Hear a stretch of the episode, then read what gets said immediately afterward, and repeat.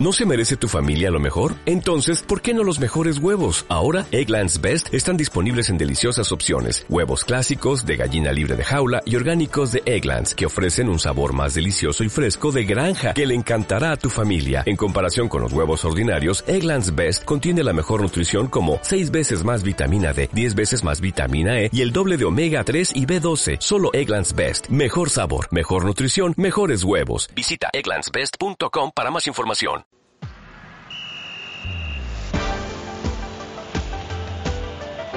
Cope Galicia. Estar informado. Deportes. Hola, ¿qué tal? Bienvenidos a Deportes Cope Galicia, edición de martes. Recibe un saludo de Tonecho Vilela en la parte técnica y de Pepe Torrente al micrófono. Ya es oficial, Carles Pérez es jugador del Celta, cedido por la Roma con opción de compra para el conjunto celeste. Nuevo refuerzo para el cuadro del Chacho Coudet que debuta el próximo sábado en Balaídos ante el Español. En segunda, el Lugo, que juega el lunes, está buscando en el mercado un 9 para acompañar a Manu Barreiro. En el Depor fue presentado Roberto Y tenemos sorteo de la Liga CB.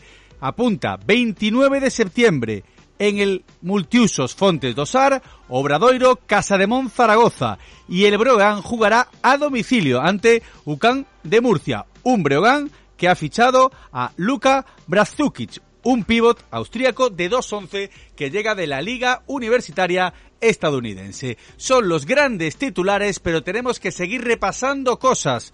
Empezamos en el primero que debuta, en el Celta, en Vigo. Y es que Ricardo de Miguel ya tenemos no solo a Carles Pérez en Vigo, sino que ya es oficial su llegada al Celta.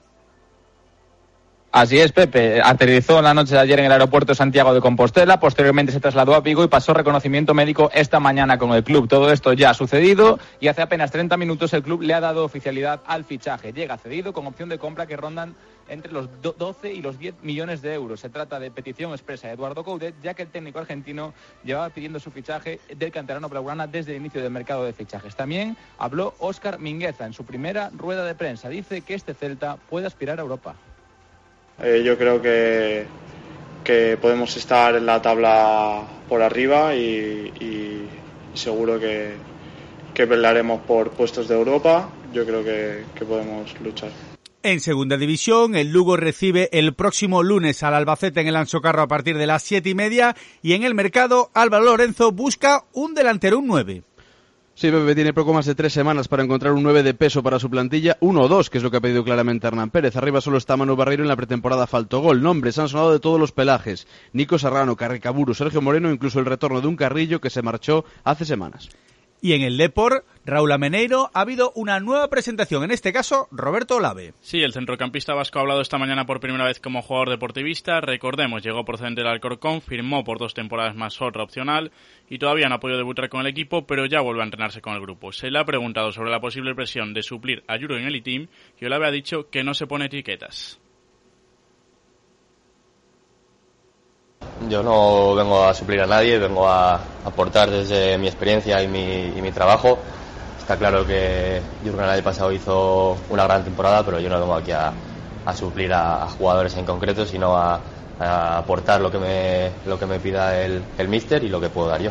Venga, que tenemos todavía más cosas. Dale Álvaro.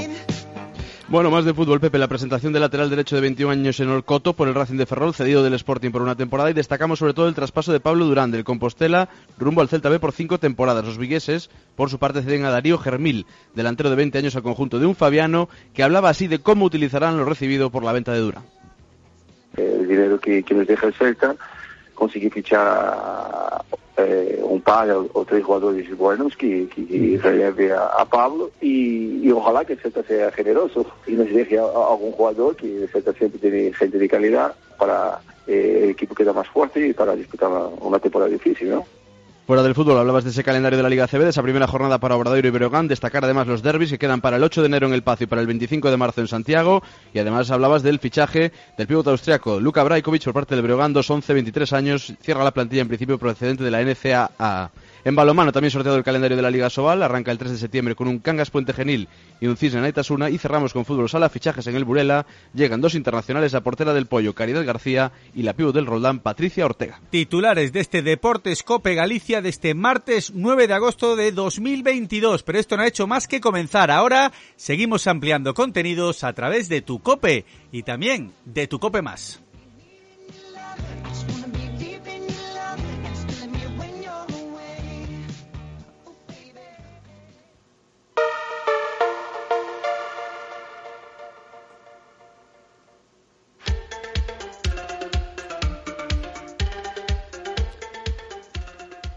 Y lo primero que tenemos que hacer es volver a parar en Vigo para hablar del Celta porque han sido unas últimas horas importantes.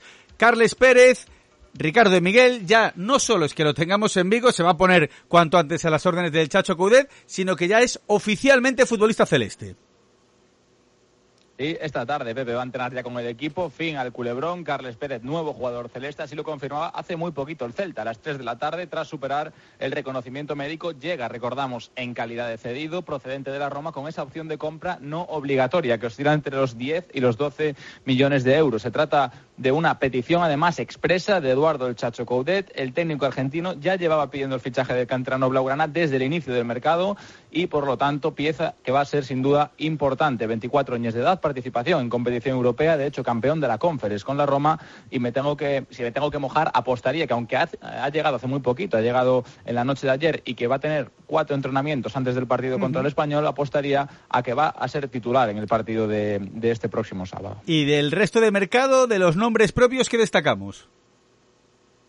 Bueno, destacamos que aquí lo importante sigue siendo lo mismo, que sea capaz el Celta prácticamente de, eh, de liberar masa salarial haciéndolo con las fichas de Denis Suárez y de Santimina. Si lo consigue, se buscaría un delantero, sobre todo, a lo mejor que pueda ser el acompañante habitual de Yago Aspas, para que Gonzalo Paciencia sea el suplente. Incluso suena el nombre de Carlson, jugador de la Liga de la liga holandesa, neerlandesa, y que gusta mucho en Vigo, pero las pretensiones económicas también lo hacen bastante complicado. Y escuchábamos antes esas primeras palabras de Óscar Mingueza, el futbolista que llega procedente del Fútbol Club Barcelona. ¿Qué más sonidos destacamos del zaguero? Bueno, pues sobre todo que no dudó en venir al Celta, que cuando surgió su posibilidad esta del Club Celeste no valoró tampoco muchas otras opciones porque tenía claro que la propuesta de Eduardo el Chacho Coudet era la que mejor le venía a su juego. Cuando escuché que había Celta, la verdad que tuve pocas dudas de que quería venir aquí, que es un club que, siempre me ha gustado cómo juega, que encima eh, me, habían hablado muy bien del míster, que, tenía las ideas muy claras y que, y que, era buen entrenador y bueno, eh, al final lo tenía bastante claro que quería venir aquí. Le preguntaban también a, Mingueza en qué posición rinde mejor, en la de lateral o en la de central. Y como suele ser habitual en estos casos, no se moja. Él va a jugar donde le ponga el técnico argentino. Eh, estoy cómodo en las dos posiciones, la verdad, o sea, no es por, porque quiera aparentar que puedo jugar en las dos, sino que la verdad es que estoy cómodo. Aquí sí que es cierto que, de lateral puedes, tienes más libertad para subir, eh, pero bueno, de central eh, llevo toda la vida y la verdad que me ponga donde me ponga voy a estar cómodo y voy a intentar jugar al máximo. Y cuando llegas al Celta, sin duda, te preguntan siempre por un nombre propio. El de Yago Aspas, el príncipe de las bateas, pieza clave, mejor jugador incluso para muchos de la historia de este Celta y por lo tanto le preguntaban al bueno de Mingueza qué opinaba del príncipe de las bateas. Ya, ya sabía que era muy buen jugador, ya lo había jugado veces contra él, eh, nos habían puesto imágenes suyas y aparte de todos los partidos que he visto suyos, que, bueno, que ya se sabe que aquí en el Celta y en los equipos que ha ido, pues eh, ha sido un jugador increíble. Y también le preguntaban a Mingueza por un excompañero. Ahora ya es oficial. La llegada de Carles Pérez coincidieron en el juvenil del Barcelona y también en el Barcelona B. Un Carles Pérez que acaba de confirmar el Celta que va a llevar el dorsal 7 a través de sus redes sociales. Por lo tanto, ya número adjudicado para el extremo. Además, decía Óscar Mingueza que todavía no estaba cerrado en la rueda de prensa de ayer, pero que le encantaría y que además sabía de buena mano que a Carles le apetecía venir a jugar a Vigo. Teníamos muy buena relación cuando él estaba en el Barça. Coincidimos en juveniles y en Barça B. Em, y bueno, he ido hablando con él, me ha dicho que tenía ganas de venir, que estaban habiendo problemas que no eran por su parte, porque al final él quería venir y también el Celta lo quería traer. Y bueno, eh, él está con ganas de venir y ojalá pueda, pueda llegar pronto y, y que esté con nosotros, que seguro que nos va a aportar cosas muy buenas. Pues abrimos tiempo de opinión sobre el Celta y esta semana que ya es semana de liga, porque el conjunto del Chacho Coudet recibe el sábado en Balaídos al Español. Javi Mate, muy buenas. Hola, ¿qué tal? Buenas tardes, ¿cómo estáis? Empiezo por lo último, ya es oficial la llegada de Carles Pérez, ¿qué te parece este fichaje? Bueno, que estos últimos días estamos espabilando un poco, ¿no? Y todo lo que no habíamos hecho durante todo el verano, pues parece que esta última semana se han adelantado muchas cosas. Todas las incorporaciones me parecen buenas, teniendo en cuenta que hemos tenido muchísimas salidas y además de gente importante. Entonces, bueno, pues gente que, que venga y que pueda aportar, pues mejor. Vamos a ver luego al final, pues es evidente que todos no van a salir buenos, pero al menos tener posibilidades y completar una buena plantilla. Si tienes una buena plantilla, tienes muchas más posibilidades para hacer un buen equipo. Hablabas la semana pasada de la necesidad imperiosa de buscar un compañero para Aspas, que Aspas es el mejor, es indudable que es la estrella del equipo, es el gran capitán, pero o le ayuda a alguien o es prácticamente imposible, porque necesita eh, cierta ayuda. Han fichado a, Paciencia, no sé qué te parece esta llegada y si te llega o dices, no, no, hay que traer otro delantero, quizá con la vitola de titular, aunque ya sé que no te gustan las etiquetas antes de fichar, ¿eh? No, antes de, antes de entrenar, de jugar y de competir no debe haber titulares ni suplentes. Eso sería el estado ideal. Bueno, es un jugador que tiene cierta experiencia, tiene una edad donde se le prevé un buen rendimiento y nos puede ayudar. Que hay posibilidad de traer otro, pues sería maravilloso, ¿no? Yo siempre creo que el Celta, cuanto más posibilidades tenga en cuanto a nombres, pues mucho mejor, ¿no? Hay una, una cosa que es vital. El Celta eh, ha tenido algunos problemas en ataque, pero no es el que más manifiesta. El, es el manido equilibrio. Pero sí es verdad que nosotros ahora mismo, con las balas que teníamos en la recámara, éramos muy previsibles, con Yago Aspas. Eh, solo, pues evidentemente no sería muy difícil que un equipo adversario te, te bueno, te limitara tus posibilidades. En cambio, pues teniendo paciencia en su momento, pues otro de otras características serían alternativas. Ahora parece que hemos mejorado un poco por derecha, por izquierda parece que si está bien Ferri, pues se le supone como titular, entonces tendríamos buenas bandas. Y ahora vamos a ver un poco también qué pasa con esas posiciones de las medias puntas, donde también eh, es importante que Oscar o Tapia o Beltrán agarren bien esa posición porque si tiene que venir mucho Yago a recoger balones y, hacer mucho recorrido, lo perderíamos su eficacia. Eh, esto es eh, como decía antes, esta última semana han ido sucediéndose varias incorporaciones. Entonces, bueno, lo que hace falta ahora, mi opinión, es un poquito tarde, porque entiendo que el plazo, pues todavía falta más de un mes para que termine el plazo de fichajes, pero eh, hay cosas que son claves y es el tiempo. El tiempo es el que permite eh, cohesionar el grupo, el tiempo es el que te permite hacerte con los automatismos y no van a tener mucho, pero hay una también una, una norma general y es que todos están teniendo sus problemas. Y ahora ya estamos todos viendo un poco, bueno, y este español que nos podemos encontrar también ha tenido muchas bajas. Está con el pollo este de, RDT sí, RDT no, que acaba de fichar esta semana Expósito, sí, es que, está todo igual. Mira el señor de las palancas, ¿eh? me refiero a, la porta, que está ahí haciendo malabarismos para intentar inscribir a los fichajes. Es que tiene más marchas que un Ferrari. Sí, va por la cuarta palanca ya, vaya, vamos con las palancas, es igual. Cuando estás arruinado te inventas una palanca. Está muy bien esto del fútbol, sí. Sí, sí, la, verdad es que lo pensaba yo y lo hablaba con amiguetes y lo, ahora volvemos al Z, eh, Javi, pero como tú eres un hombre de fútbol, eh, ¿cómo, ¿cómo, la gente se ilusiona, no? ¿Con, ¿Con qué poquito? No hemos pasado de, nada, de unos meses en los que parecía que el, el Barça estaba prácticamente arruinado, a de repente se inventa el tema este de las palancas, se empieza a vender cosas de cara al futuro del club, pero da igual. Como consigue hacer fichajes ilusionantes, la gente se viene arriba eh, con, mucha rapidez. Es, es, muy sencillo, digamos, prender la mecha de la ilusión. ¿eh? para mí, sinceramente, está siendo excesivo, porque si tú dices al mejor jugador del mundo que no tienes dinero para pagarle, y luego resulta que te gastas un pasti o estás diciendo al resto de la plantilla que se tienen que reducir el salario cuando te estás gastando semejantes pastizales, pues hombre, no es mucho entender. Pero por otro lado, pues el fútbol siempre ha sido un poco inmediatez.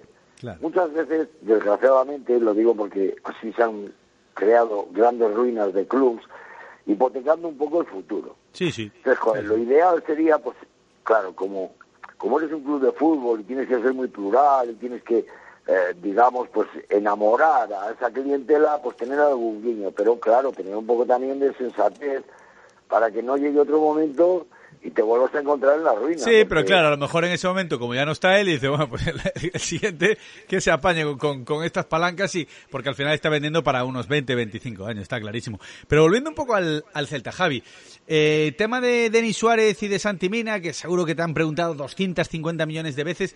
Primero, ¿tú crees que se va a acabar solucionando, que al final los futbolistas van a acabar saliendo del equipo?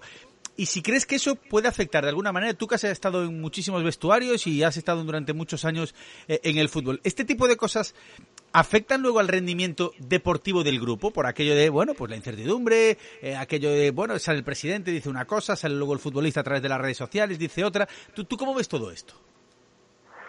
Bueno, vamos a ver. Primero, creo que se va a solucionar. Eh,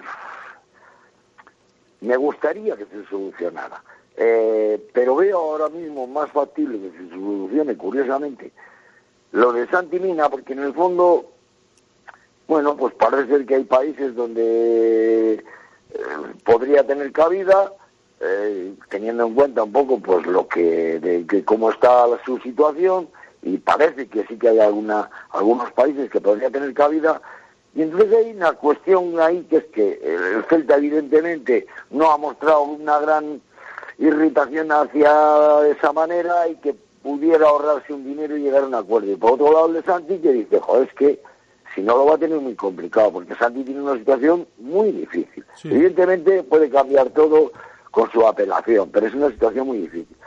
Entonces esa pues la veo como factible, fíjate.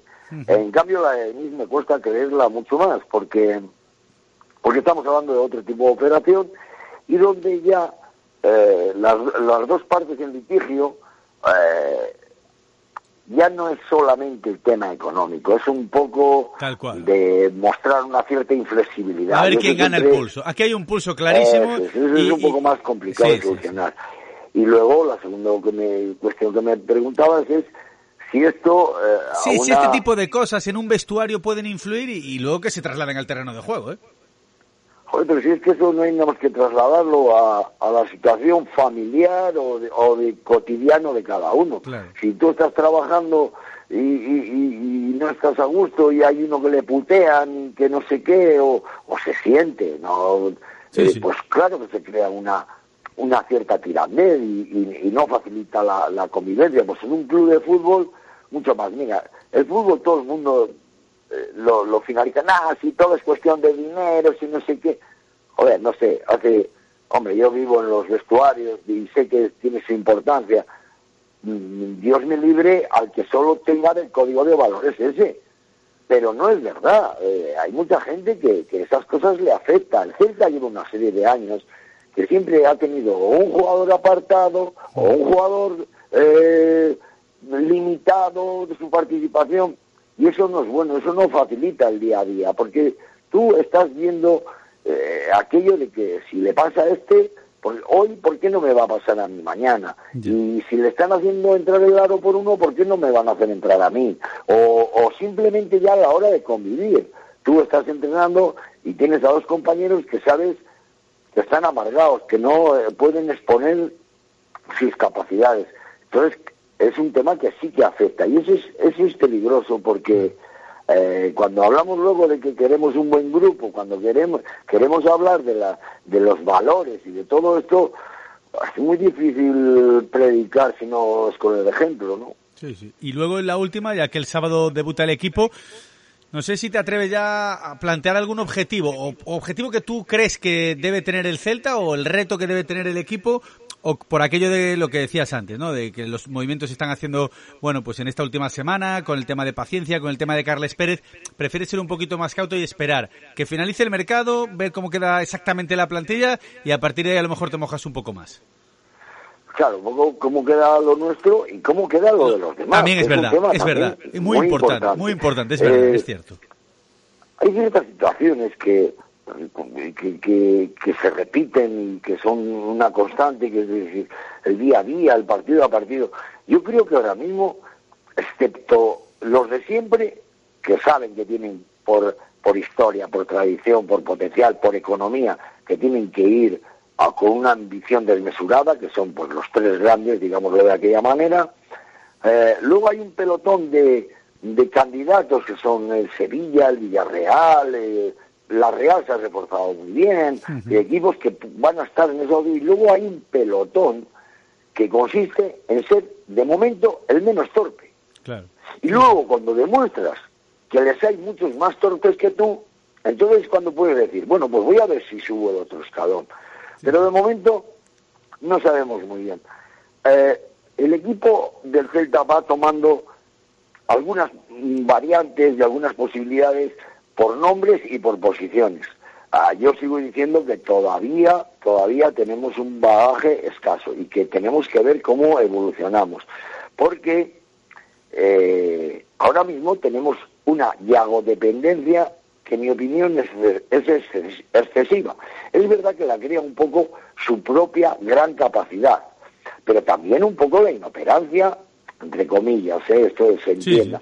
Es decir, es que, es que no es que le tengamos que ayudar ya mm, a abrir espacios, sino a descargar esa responsabilidad, que él no la nota porque lo lleva con esa naturalidad, pero que, que, que no la- es que no puede llevar ese peso él solo. Entonces ahora mismo eso es peligroso. Si yo soy Diego Martín y vengo a jugar contra el Celta o el entrenador que sea, el del Cari, Sergio, es decir, mirad una cosa, chicos, si nosotros anulamos las capacidades ofensivas de pase y definición de Iago Aspas, nosotros tenemos el 55% de posibilidades de ganar. Claro.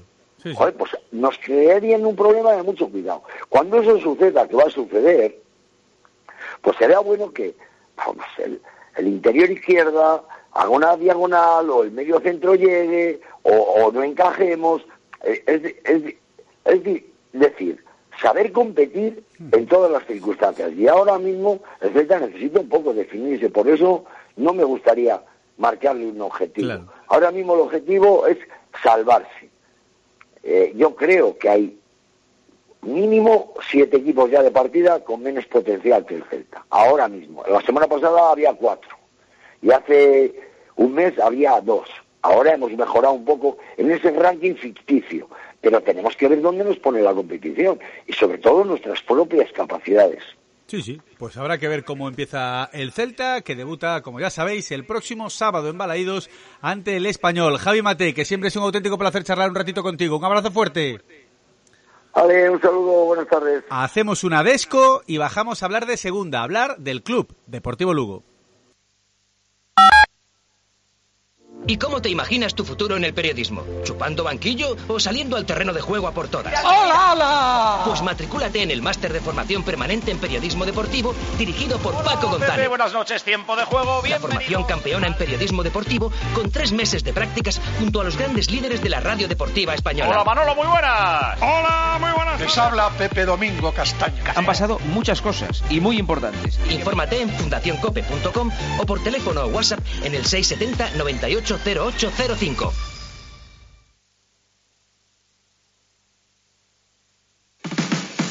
Este fin de semana, Cristina tiene un plan. Desde las 10 de la mañana hasta las 2 quiero contarte las mejores historias, emocionarme contigo, reírme contigo. En Cope, de 10 de la mañana a 2 de la tarde, los sábados y domingos, el mejor entretenimiento lo encuentras en fin de semana, con Cristina López Slichting.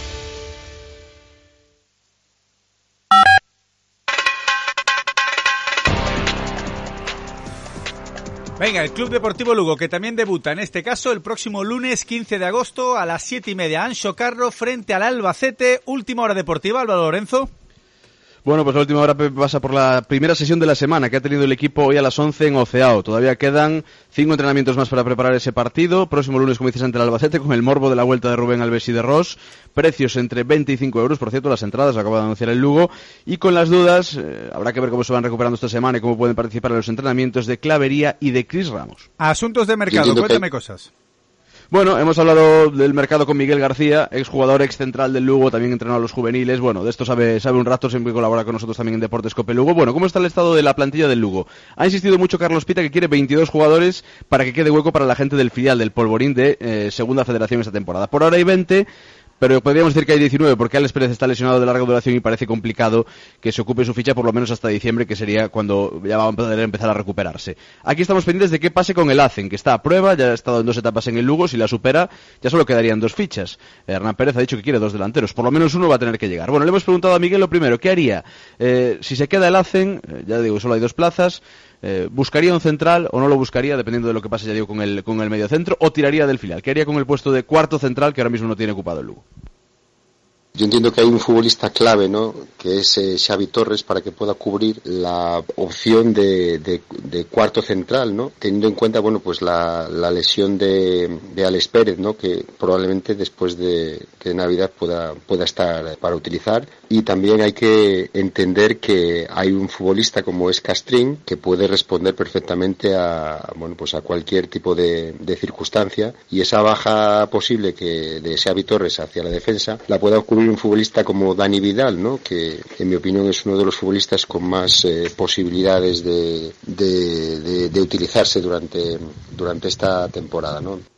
Bueno, Miguel ha puesto a tirar, de, tirar un poco por el filial, por la cantera y también por esa polivalencia, por ejemplo, de Xavi Torres de pasar del medio centro al puesto de central. Lo que está claro es que, pase lo que pase con el Hacen o llegue no sé de central, hay, hay, que fichar un delantero. Por lo menos uno y según Hernán Pérez, dos, porque solo está Manuel Barreiro.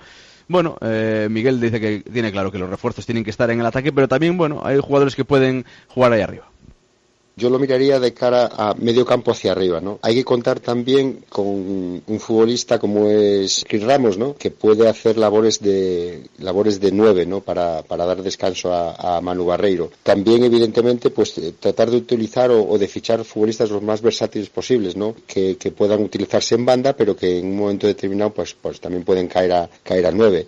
Nueve minutitos para llegar a las cuatro de la tarde. Nos toca hablar del Depor.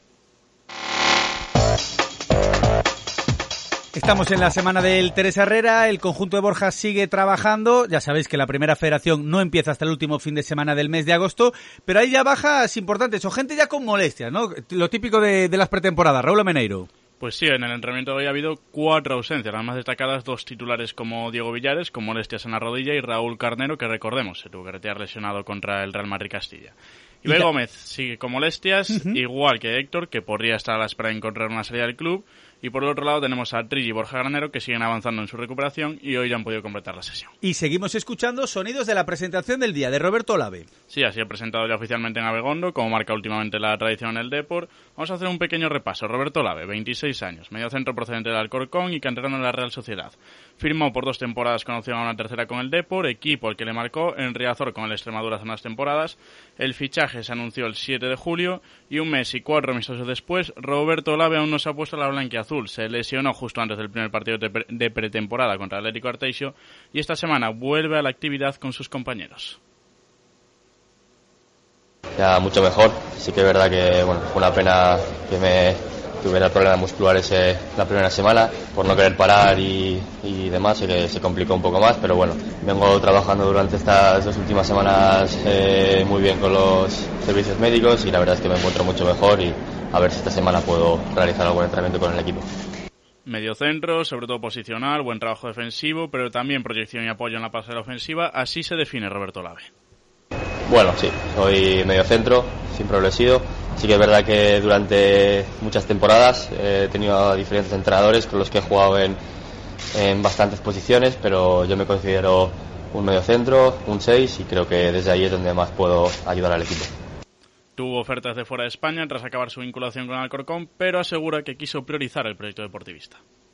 Tenía intención de, salir de España, pero prioricé el, proyecto a la categoría, ¿no? Creo que todos conocemos al, al Deportivo de, La Coruña y, y, sabemos dónde, dónde se merece estar y bueno, lo que me, me ayudó a dar el paso ese fue el proyecto. Si eres socio del Depor, esto te interesa porque estás en la última semana. Si quieres mantener tu asiento, tienes que renovarlo. Puedes hacer a través de la web, del app o incluso ya puedes pedir cita previa para hacerlo en el propio estadio, en la oficina de atención al socio y el accionista. Y también tenemos polémica con el Teresa Herrera que se juega el sábado ocho y media frente al Metalist de Ucrania.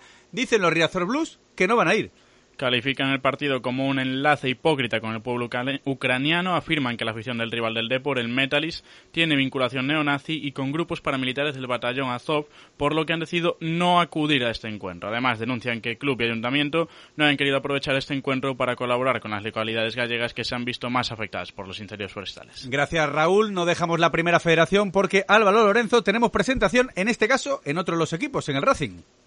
Sí, presentado en el Racing de Ferrol, lateral derecho de 21 años, 21 años en Olcoto, cedido una temporada por el Sporting, es el penúltimo fichaje del Racing al que solo le queda una ficha sub-23 que se da para un delantero. En Olcoto explicaba así el porqué de su decisión. Yo la verdad que hablándolo lo vi muy buen club, como dice, para, para progresar y cuando, cuando vi la oportunidad pues, de poder salir al, al Racing a, a primera red, pues estábamos todos de acuerdo. Yo creo que es muy buena oportunidad para mí para, para progresar futbolísticamente. 3 y 55 minutos de la tarde, toca hablar de básquet. Que vaya mañanita, Álvaro, lo que has tenido entre el calendario y el fichaje del Breo, has estado ahí ocupado. Cuéntame. Sí, bueno, ya empieza un poco a conocerse toda la, oh, la próxima temporada en la Liga CB, sobre todo para Obradoiro y Breogán con ese calendario. Ya lo contabas antes, esa primera jornada, 29 de septiembre, entre semana, a las 7 de la tarde en el SAR, Obradoiro, Zaragoza, a las 9 y media, Murcia, Breogán. Para la segunda jornada, la primera salida del Obradoiro, ya vienen curvas, el Real Madrid. Y el primer partido del Breogán en el Pazo, en esa segunda jornada, recibiendo a Fuenlabrada. Para la última jornada, en la que esperemos que, si se juegan algo, sea bonito, sea estar en los playoffs o algo así, eh, el Obradoiro recibe al Fuenlabrada y el Breogán tiene una difícil salida a Valencia. Y yo creo que lo que más le interesa a nuestros oyentes, los derbis. 8 de enero, después de Reyes, en El Pazo, Breogán, Obradoiro. 25 de marzo, en el SAR, Obradoiro, Breogán. Dos partidazos ¿eh? para hacerle a, los Reyes Magos, a Merchol, Gaspar y Baltasar, una entrada para el derby. Está muy bien, sí, sí. Por ejemplo. Y del fichaje del conjunto lucense, el Breo, ¿qué me cuentas? Bueno, que en principio es el eh, pívot que cierra la plantilla, Luka Brajkovic, 23 años, 2'11, austríaco, viene de los Davidson Wildcats de la NCA, de la Liga Universitaria Americana, donde también venía en su día Kalinowski, de esa universidad también es Stephen Curry, para el que le guste la NBA, y ha sido MVP de su conferencia, 14.7 rebotes, casi 3 asistencias por partido y un 40% en tiros de 3. Bueno, pinta bien este último fichaje del verano. Pues te lo va a decir Lalo Calatrava, que es un especialista en la Liga Universitaria estadounidense, un estudioso de esa competición, le mola mucho, también la LEP, pero también la Liga estadounidense. Hola Lalo, muy buenas. Buenas tardes, ¿qué tal Paco? ¿A quién está fichando el Breo? Pues eh, está fichando un perfil, a mí es un jugador que me recuerda mucho a Iván Cruz eh, que, tristemente pues ha tenido que dejar el club por, por, una mejor oferta. Y bueno, es un, es un pivo bastante habilidoso, tiene, tiene bastante poder en el rebote en ataque, el rebote defensivo tiene que mejorar un poquito y bueno, buenos movimientos en el poste y, también tiene rango de tiro, tiene muy buena mecánica de tiro de tres. Es un chaval joven, con margen de mejora, primera experiencia fuera de la liga universitaria, primera experiencia en Europa, quizá es el típico jugador que vaya de menos a más, ¿no? Por lo menos eso pinta, ¿no? Que hay que vaya a tener que trabajar con él, el, cuerpo técnico. Creo, creo que ya estuvo, creo que ya debutó en la liga austríaca, si no me ah, antes de irse a lo mejor. Ah. sí, de juvenil o así, pero, pero no, creo que viene de hacer cuatro años en Davidson, una, una conferencia así un poco flojita, no, no tiene el nivel que, no, no tiene el nivel de, bueno, de lo que hablábamos, ¿no? De, de, las grandes divisiones de la, de la NCA. Suelen meter uno o dos en el March al final.